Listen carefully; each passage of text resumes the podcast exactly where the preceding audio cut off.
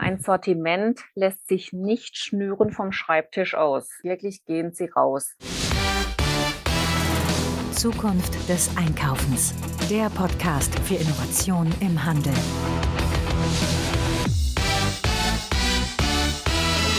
Herzlich willkommen hier zu einer neuen Ausgabe des Zukunft des Einkaufens Podcasts.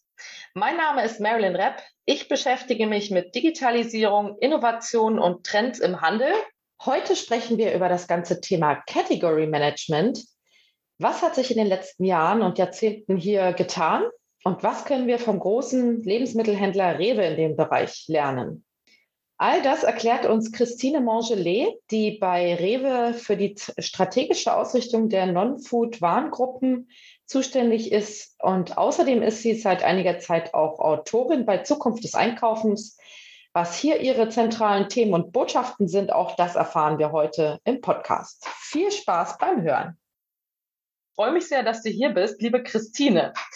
Vielleicht äh, stellst du dich einfach selbst kurz vor. Wer bist du? Woher kommst du? Hallo Marilyn. Schön, dass ich heute hier sein darf. Vielen Dank. Ja, wie gehört, ich bin seit einiger Zeit bei Zukunft des Einkaufens als Autorin tätig. Ich bin 46 Jahre, habe zwei Kinder, sieben und elf und hatte irgendwann mal eine Ausbildung zur Bankkauffrau gemacht, mich dann aber entschieden, weiterzugehen und habe über den zweiten Bildungsweg das Abitur gemacht und später dann Diplom-Betriebswirtin studiert. Danach habe ich meinen Mann kennengelernt, der hier in Düsseldorf wohnt und bin so nach Düsseldorf gekommen und habe dann dort im Bereich Teleshopping bei QVC angefangen. Und das war auch der erste Moment, in dem ich die Möglichkeit hatte, mit dem Einkauf in Verbindung zu kommen. Das habe ich dann ungefähr sieben Jahre lang gemacht, ne? mit einem kleinen Team, zuerst als Assistentin und später habe ich dann selbst eingekauft. Und dann habe ich gewechselt in die Lebensmittelbranche nach Köln zur Rewe Group. Dort bin ich zuständig für die Großfläche, das heißt die richtig großen Häuser, die man ja eigentlich immer noch Warenhäuser nennt, die ab 5000 Quadratmeter aufwärts Produkte haben. Ja, sehr spannend. Darauf werden wir gleich noch ein bisschen äh, genauer eingehen. Das Thema QVC äh, ist ganz witzig. Wir haben ja das ganze Thema Live-Shopping jetzt schon mehrfach im Podcast auch gehabt. Also da gibt es so ein kleines äh, Revival, sage ich mal, äh, inhaltlich. Genau, ich bin auch sehr großer Fan von Live-Shopping. Ich bin ähm, der Meinung, dass das die Zukunft ist. Ähm, wer auf äh, Zukunft des Einkaufens schon öfters mal nachgesehen hat, hat auch gemerkt, dass ich zum Thema Livestream-Shopping schon einige Beiträge geschrieben habe. Teleshopping hat mir unheimlich viel Spaß gemacht und die Verbindung jetzt im Rahmen der Digitalisierung ist aus meiner Sicht definitiv die Zukunft. Mhm. Das ist auch ein Thema, was ich dem Handel an den, äh, ans Herz lege. Ja, äh, machen Sie sich digital. Es gibt keinen Weg daran vorbei. Digitalisierung ist die Zukunft und wenn Sie das dann auch noch in Verbindung äh, bringen mit Livestream Shopping, sprich, dass Ihr Kunde direkt mit ihnen kommunizieren kann, sie die Produkte anpreisen können, Fragen stellen können und dann im Nachgang die Ware an den Kunden versenden, glauben Sie mir, das ist der richtige Weg. Ja, das war auch schon ein sehr schöner Appell an alle unsere Einzelhändlerinnen und Einzelhändler, die hier reinhören. Äh, was sind denn sonst noch so zentrale Themen und Botschaften, die du senden möchtest und äh, Themen, mit denen du dich äh, auf Zukunft des Einkaufens beschäftigst? Also was können wir von dir erwarten in Zukunft auch? Vielleicht für die, die jetzt noch keine Artikel gelesen haben. Ja, was würdest du sagen, sind so deine Botschaften, die du in die Welt des Handels hinaus sendest? Wie gesagt, Digitalisierung ist auf jeden Fall eines der wichtigsten äh, Themen, gepaart allerdings mit Nachhaltigkeit. Auch hierzu habe ich schon einige Beiträge ähm, verfasst. Nachhaltigkeit ist unheimlich vielfältig. Dazu zählen ökologische, ökonomische und soziale Aspekte.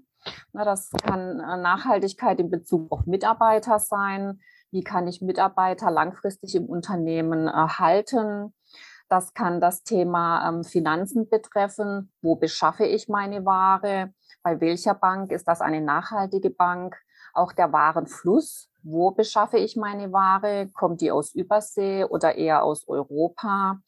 Ähm, das sind auf jeden Fall Themen, die mich stark beschäftigen. Und ich habe in letzter Zeit, weil mich das ähm, persönlich immer ja sehr freut, wir haben unheimlich viele junge Menschen, die extrem mutig sind und Startups haben. Da habe ich schon den ein oder anderen äh, interviewt und auch einen Beitrag eingestellt. Und das fasziniert mich immer wieder, denn es zeigt mir, trotz dass wir heute in gesättigten Märkten unterwegs sind, gibt es immer noch so viel Potenzial. Im Bereich Nachhaltigkeit definitiv und auch im Bereich Livestream Shopping sehen Sie, das kann jeder machen. Deshalb nochmal ein Appell, machen Sie sich auf den Weg. Glauben Sie mir, das wird was. Ja, genau. Also das sind ja so unsere zentralen Themen, auch die wir in den letzten Jahren äh, bespielt haben. Äh, wie kann ich das Thema Nachhaltigkeit in all seinen Dimensionen, es gibt ja nicht nur das Thema ökologische Nachhaltigkeit, sondern auch soziale und ökonomische Nachhaltigkeit. Wie kann ich dieses Thema in mein Geschäftsmodell einarbeiten und äh, was ist da wichtig? Also man kann das ja auch äh, gerade als Händlerin, Händler nicht komplett abdecken, aber dass man sich da irgendwie äh, die wichtigsten Aspekte für sich selbst rausgreift und vor allen Dingen das Ganze äh, nicht nur zum Greenwashing betreibt oder aus Marketingzwecken, sondern das wirklich auch ernst meint und äh, als ja Unternehmensziel äh, mit definiert. Also da ähm, ja muss jeder für sich selbst einen eigenen Weg finden. Aber da haben wir auch ganz viel Input ähm, bei uns auf der Website beziehungsweise auch in den Podcasts. Ähm, ja, das Thema Nachhaltigkeit und Digitalisierung, ja, hoch und runter. Das wäre auch meine Botschaft. Aber ähm, genau, darauf wollen wir jetzt nicht äh, mehr ganz genau eingehen, sondern wir sprechen heute über das Thema Category Management. Das ist nämlich auch dein Thema. Ähm, das machst du nämlich auch bei der Rewe. Was würdest du denn sagen, hat sich da verändert in den letzten Jahren oder auch Jahrzehnten? Und ähm, was möchtest du den Hörerinnen und Hörern mitgeben? Ja, also ich bin ja, wie gesagt, jetzt schon mehrere Jahre, knapp 20 Jahre im Einkauf unterwegs und äh, da gehört natürlich auch ein ordentliches Category Management dazu. Und ich habe selbst in dieser eigentlich kurzen Zeit gemerkt, dass sich sehr viel getan hat. Wenn ich jetzt mal so überlege, äh, um das äh, plastisch darzustellen, ist es doch eigentlich so, dass man früher sehr viele Warenhäuser hatte. Die ersten Warenhäuser, die sind so um 1900 gekommen in den großen Metropolen. Auf dem Land wiederum, da gab es eher den Wochenmarkt oder einen ansässigen äh, Fachhändler wie ein Schuster oder ein Schreiner und so weiter. Und äh, wenn ich in die Zeit zurückblicke, sieht man dort eindeutig, dass wir eine individuelle Kundenberatung hatten. Und es war ja eigentlich auch so, dass es ein bisschen familiär war. Hatte man einen ortsansässigen ähm, Fachhändler oder einen Tante-Emma-Laden, dann kannte man sich. Also da lief sehr viel auch über Persönlichkeit. Und äh, wenn wir dann einen Schritt weitergehen, was war der nächste Schritt? Der nächste Schritt äh, ist quasi der Supermarkt gewesen. So um 1960 fingen die Supermärkte mit Selbstbedienung an. Dort gab es riesige Flächen, ein unheimliches Warenangebot und ähm, ja, die Warenverfügbarkeit war extrem hoch. Man konnte alles haben, was das Herz begehrt. Aber da fing es schon an, dass man den Kunden quasi nicht mehr als äh, ja im zentralen Punkt hatte, denn es die Anonymität begann. Ne, da stand jetzt niemand auf der Fläche, der mhm. dich beraten hat. Das heißt, die Warenhäuser, dort hattest du einen Ansprechpartner, dort konnte man recht schnell herausfinden, was will der Kunde und konnte mein Sortiment dementsprechend ändern. Als wir dann zu den Supermärkten 1960 ungefähr kommen, ist es eben so, dass das überhaupt keine Rolle mehr gespielt hat, weil die Nachfrage war wesentlich höher als das Angebot. Es gab Produkte im Überfluss und man hat den Kunden aus dem Fokus verloren. Die Spitze des Ganzen kam dann eigentlich durch den Durchbruch der Discounter. Das war so zehn Jahre danach, 1970 ungefähr. Dort spielte dann auch der Preis eine große Rolle. Es war, wurde immer günstiger und günstiger. Einen persönlichen Kontakt gab es wirklich überhaupt nicht mehr. Auch die Digitalisierung fing dort äh, schon an zu greifen. Wenn man sieht, das ist ja eigentlich die Generation oder die heutige Generation, die so 1965 bis 79 geboren wurde, die Generation X. Das sind Leute, die zwischen 45 und 55 ungefähr sind. Dort begann es ja auch schon, dass man äh, die Technologie, also den Beginn der Digitalisierung gesehen hat. Es gab schon unheimlich viele Computerspiele, auch im Büro gab es je nachdem, wo man gearbeitet hat, auch schon die ersten äh, PCs. Das wiederum, wenn Sie jetzt äh, erste PCs hören oder äh, Handys und so weiter, dann ist ja klar, der Kunde bekommt wesentlich mehr Information. Ja, er informiert sich nicht nur an dem Standort seines Supermarkthändlers oder seines Discounters, sondern er blickt auch darüber hinaus. Und da begann eigentlich das, dass der Kunde immer mehr in den Fokus rückte. Denn mhm. der Kunde konnte sich die Ware ja überall kaufen. Ne? Das Ganze wurde ja dann immer schneller und schneller. Heute kann ich äh, mir kaufen, indem ich im Internet gucke. Ich kann persönlich irgendwo hingehen. Also die Vielfältigkeit ist wirklich enorm groß. Und eben um die Zeit, das war so 1980, dort begann die Schubber-basierte Sortimentsausrichtung. Und zwar bedeutet das, der Kunde musste wieder mehr in den Fokus gerückt werden. Das heißt, man hat die Produkte nach den Kundenwünschen angefangen auszurichten, weil dort war es nicht mehr so, dass der Kunde einfach das genommen hat, was sie im Laden haben, sondern er hat sich, wie gesagt, informiert, was gibt es alles und wurde dann, wenn ich es mal überspitzt ausdrücke, etwas wählerischer. Das heißt, man hat dann angefangen zu prüfen, was machen andere Wettbewerber? Ja? Was ist auch in meinem Umfeld gefragt? Wie ist die Altersgruppe? Welche Trends kommen eventuell auf?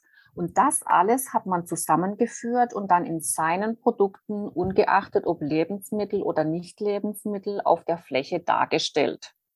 Das heißt, es ist ja so, dass der ähm, Kunde heute es immer eilig hat. Er will also ein sehr schnelles Einkaufen. Das liegt daran, weil man ist berufstätig, gleichzeitig Elternteil, man möchte seine Freizeitaktivitäten äh, pflegen.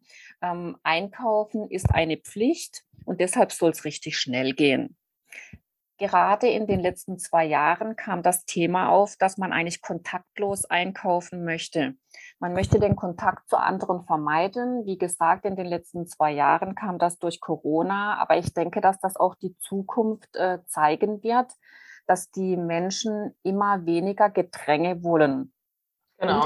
man will nicht anstehen, man will äh, genau den Bezahlvorgang möglichst schnell abschließen und ähm, ja, das ist äh, was, was das beschleunigt wurde durch Corona. Ne? Das war alles schon vorher da.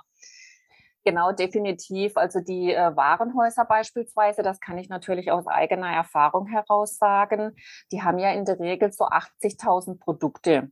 Ein Supermarkt, nur mal zum Vergleich, hat in der Spitze so 20.000. Das bedeutet, ein Warenhaus ist extrem vielfältig. Will ich nicht verschiedene Orte anfahren, sondern wenn geht, so wenig wie möglich, ist natürlich ein Warenhaus ideal. Und wenn Sie hören 80.000 Produkte, dann ist klar, der Kunde wird bis äh, ins Detail analysiert. Dort gibt es dann unheimlich viele Produktbreiten und Tiefen.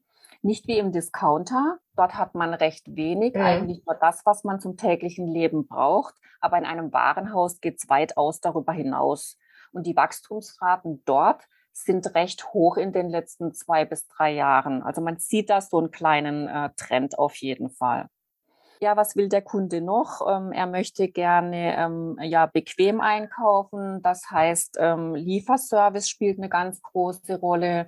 Sie sehen das in jeder Hinsicht. Das kann sein, ähm, dass es per Post kommt, kann aber auch sein, wir haben hier die ähm, Flinks, die Gorillas und so weiter, die Ihnen die Produkte in, in 10 Minuten, 15 Minuten nach Hause liefern.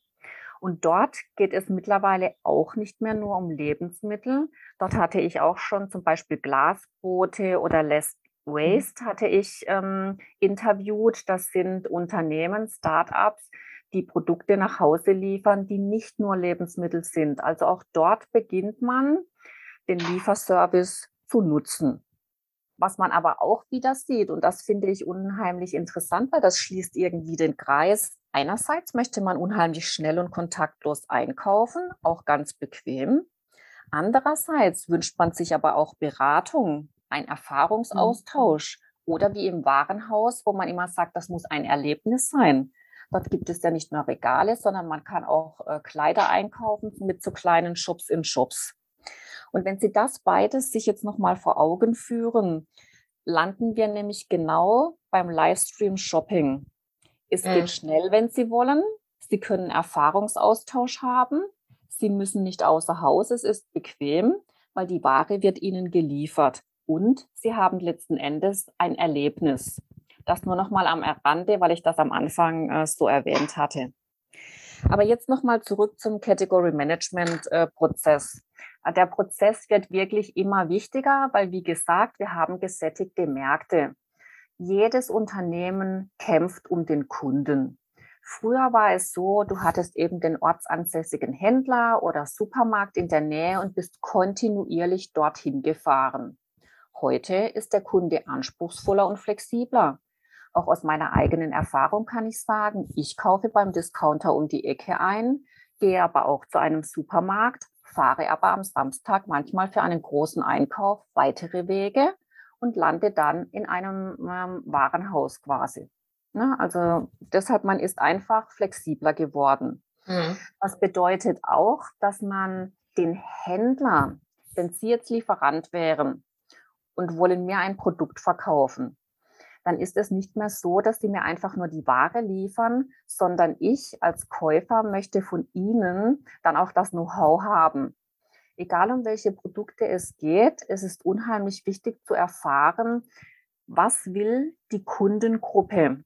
Und ich als Händler kann ja nicht Experte in allem sein wenn ich jetzt mal auf Non-Food blicke, in der Branche, in der ich tätig bin, ich kann ja nicht Experte für Textil sein, Experte für ähm, Küchenprodukte, Elektroprodukte, Schreibprodukte, das geht nicht. Mhm. Deshalb macht man im Category Management heute es so, dass man sich mit den einzelnen Händlern zusammensetzt und gemeinsam Projekte aufsetzt über neue Sortimente. Denn auch der Händler selber, also derjenige quasi, der uns die Produkte ähm, verkauft und dann bei uns ins Regal bringt, derjenige hat ja das Know-how über seine Kunden. Der hat sehr häufig auch ganz äh, spezielle Daten, die er zu seinem Kunden gesammelt hat, die wir nicht haben. Das heißt, man stimmt sich mit dem Händler ab dann weiß man, was man genau möchte, was ist das Ziel und über welche Warengruppen sprechen wir überhaupt, die wir verarbeiten wollen. Und ähm, es ist auch so, dass ähm, man den Produkten ja eine bestimmte Rolle zuweist. Ne, bin ich ein Produkt, was im Fokus steht, oder bin ich eher ein Ergänzungsprodukt beispielsweise? Fokusprodukte, wie der Name schon sagt, die stehen natürlich im Fokus, ja, am besten am Eingang des Einkaufs und wirklich breit platziert. Und Ergänzungsprodukte sind die, die man nur anbietet, damit man sie hat, weil sie vielleicht zu einem ganz speziellen Nebenprodukt gehören. Mhm. Was ist das zum Beispiel, so ein Fokusprodukt? Ein Fokusprodukt bei uns zum Beispiel sind alle lebensnahen Non-Food-Produkte. Na, das wäre jetzt äh, Küchenutensilien beispielsweise. Das ist jetzt für einen Lebensmittelhändler ein äh, Fokusprodukt. Na, und Fliegenfänger von mir aus oder eine Fliegenklatsche, das ist so weit weg von unserem Basisgeschäft, ja, das gehört dann dort nicht hin. Sind okay, verstehe. Beispiel, sind Sie jetzt zum Beispiel bei einem ähm, Textileinkäufer, ne, also bei einem Textilgeschäft, dann wäre es ja so, dass von mir aus äh, in einem Wandergeschäft sind die Wanderschuhe und die äh, Stücke im Fokus. Aber irgendwie so ein Riegel, damit man nochmal Power kriegt, mm. wenn man auf, auf, auf Wanderschaft ist, das wäre für die dann eher ein Ergänzungsprodukt. Also mhm. immer Dinge, die man zwar mit anbieten kann, die man aber nicht unbedingt braucht, um sein Kerngeschäft äh, aufrechtzuerhalten. Ja, was würdest du denn ähm, den unseren Einzelhändlerinnen und Einzelhändlern so zum Thema Kundenausrichtung mitgeben? Also wie mache ich eine shopperbasierte Sortimentsausrichtung? Vielleicht so ein paar Schritte, sage ich mal, ganz konkret. Mhm. Wie gesagt, du stimmst dich ab mit äh, dem Händler, damit du eine Einigkeit hast, äh, zum Beispiel, wie viel Platz du belegen möchtest. Du definierst die Warengruppen, die du bearbeiten möchtest und gibst dann jeder Warengruppe eine Rolle. Wenn du dann das hast, bewertest du das mit Zahlen. Und die Zahlen kommen vom Gesamtmarkt, von dir selbst, weil du hast ja auch historische Daten und natürlich vom Lieferanten. Und wenn du das dann hast, kannst du dann auch die Anteiligkeiten der einzelnen Produkte im Regal vorgeben. Ich mache ein Beispiel.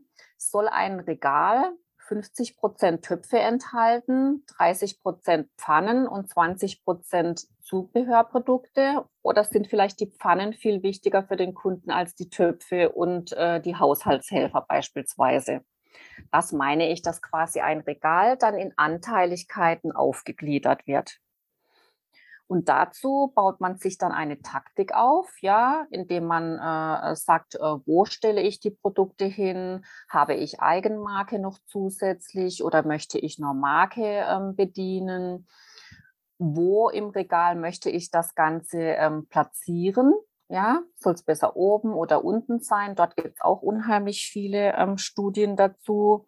Und wenn du das alles hast, baust du dann dein Regal und dann wird es letzten Endes im Markt umgesetzt. Das macht entweder der einzelne Händler selber oder auch, dass der ähm, Lieferant mit unterstützt. Wenn das dann einige Zeit in, im Markt ähm, sich bewährt hat, dann wird in der Regel so ein halbes Jahr nachher ein Review gemacht. Man schaut sich das dann nochmal an. Und Artikel, die nicht gut sind, sogenannte Penner, die werden dann ausgelistet und durch andere ausgetauscht. Und die Artikel, die sehr gut sind, die sogenannten Renner, die lässt man natürlich drin und baut eventuell dann auch noch äh, diese aus. Ja, also so testet man sich durch und tastet sich langsam ran an ähm, die Idealzusammensetzung, sag ich mal. Genau so könnte man das sagen. Ja. Also es ist auf jeden Fall wichtig, dass Sie alle Aspekte betrachten. Bitte achten Sie nicht nur auf Ihre internen historischen Daten und setzen Sie auch nicht zwanghaft etwas um, ohne sich den Gesamtmarkt angeguckt zu haben und auch Lieferanten, die in dem Bereich für Sie tätig sind, gehört zu haben. Weil mhm. es passiert wirklich unheimlich schnell, dass man sich ähm, ja verrennt in eine Geschichte und wenn man dann viele Märkte umgebaut hat, das wieder zurückzubauen, ist a unheimlich kostenintensiv und darüber hinaus ähm, ist es auch so, dass sie meist viele Kunden verloren haben. Schauen Sie selbst bei uns, wir sind ein großer Konzern. Auch ich habe schon ähm, Befragungen durchgeführt oder durchführen lassen zum Teil. Wenn Sie sich da ein paar Euro in die Hand nehmen oder das auch selber machen, Ihre Kunden kontinuierlich nach einem Fragebogen zu befragen, was er sich denn wünscht und warum er sich das denn wünscht, was ihm denn fehlt, was findet er besonders gut, dann bekommen Sie sehr schnell raus, das, was er als gut bezeichnet, das könnten Sie ja noch ausweiten. Das, was ihm fehlt, beschaffen und das, was ihm gar nicht gefällt, das müssten Sie dann versuchen, einfach abzubauen. Ja, da gibt es auch ganz viele tolle digitale Möglichkeiten, solche ähm, ja, Daten zu erheben. Ähm, das macht auf jeden Fall Sinn, solche Kundenwunschdaten äh, äh, quasi ähm, digital zu erfassen, um dann ähm, ja das Ganze eben auszuwerten und äh, den eigenen Markt beziehungsweise den eigenen Laden zu optimieren. Kann man auch incentivieren, indem man sagt, wer das Ganze ausfüllt, bekommt so und so viel Prozent oder so. So ein Fragebogen sollte natürlich nicht zu lang sein und ähm, wie gesagt auch ähm, irgendwie was bringen und digital sein, damit man nicht äh, irgendwelche Daten noch übertragen muss. Das ist dann äh, super anstrengend. Und ähm, das ist also etwas, was ich äh, immer von Anfang an empfehlen würde. Also wirklich nicht nur von Anfang an, sondern eigentlich die ganze Zeit immer optimieren und gucken, was will der Kunde eigentlich, wer sind meine Kunden und wie kann ich auf die Bedürfnisse ähm, der Kundin noch besser eingehen. Ganz, ganz zentral. Ne? Also, weil das, was mir gefällt, ähm, kann oftmals ähm, auch den Kunden nicht so gut gefallen. und dann verkauft man weniger. Das ist natürlich schlecht. Jetzt haben wir einige Einblicke bekommen in, ähm, ja, wie das ein äh, großer Konzern, großer Lebensmittelkonzern äh, macht. Das ist äh, bei äh, den kleineren vielleicht auch noch ein bisschen anders? Also wenn ich jetzt irgendwie so ein kleiner, kleine Einzelhändlerin bin, ähm, sollte ich da vielleicht dann auch eher bei den Kundinnen anfangen, also beim Kunden selbst? Oder ähm, wie würdest du da sagen, ähm, dass man anfängt äh, beim Thema Kundenausrichtung? Definitiv. Ich würde also auf jeden Fall ähm, erstmal beim Kunden anfangen, weil das kostet sie nichts. Ganz im Gegenteil, sie kommen in den Dialog. Schnappen Sie sich mal ein paar Kunden und befragen diese. Und vor allen Dingen, ein Sortiment lässt sich nicht schnüren vom Schreibtisch aus. Mm. Das äh, sage ich schon, seit ich selbst im Einkauf bin. Ne? Bestücken Sie Ihre Regale nicht äh, aus dem Büro heraus und machen ein paar Kreuze in einem Katalog und beschaffen die Ware, sondern wirklich gehen Sie raus. Es gibt immer andere Händler, die artähnliche Produkte haben oder vielleicht sogar ähm, gleiche. Fahren Sie mal in eine andere Stadt. Wenn Sie im Urlaub sind und da oder dort einkaufen gehen, beobachten Sie doch mal den Kunden. Fragen Sie auch mal. Ähm, Sie, Sie haben jetzt gerade nach dem Artikel äh, gegriffen. Na, das interessiert mich jetzt persönlich. Ich mache gerade eine Umfrage. Ähm, wieso haben Sie den Artikel quasi jetzt gekauft? Sehr spannend. Ja, das sind doch äh, wirklich handfeste Tipps, die auch jeder wirklich umsetzen kann.